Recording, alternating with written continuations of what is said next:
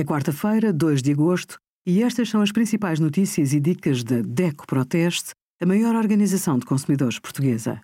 Hoje, em DECO.proteste.pt, sugerimos Cabaz com IVA zero desceu 10 euros em 3 meses, mas 8 alimentos ficaram mais caros.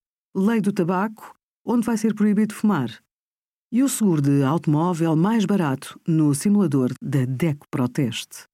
Um comerciante só pode fazer saldos, promoções ou reduções de preço se praticar um desconto sobre o preço mais baixo a que o produto foi vendido nos 30 dias consecutivos anteriores na mesma loja.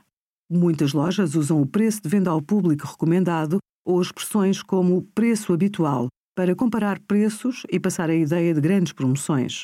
Mas os consumidores podem ser induzidos em erro. Junte-se à nossa campanha e exija o fim do preço de venda ao público recomendado nas promoções. É uma prática comercial ilegal. Obrigada por acompanhar a DECO Proteste a contribuir para consumidores mais informados, participativos e exigentes. Visite o nosso site em deco.proteste.pt.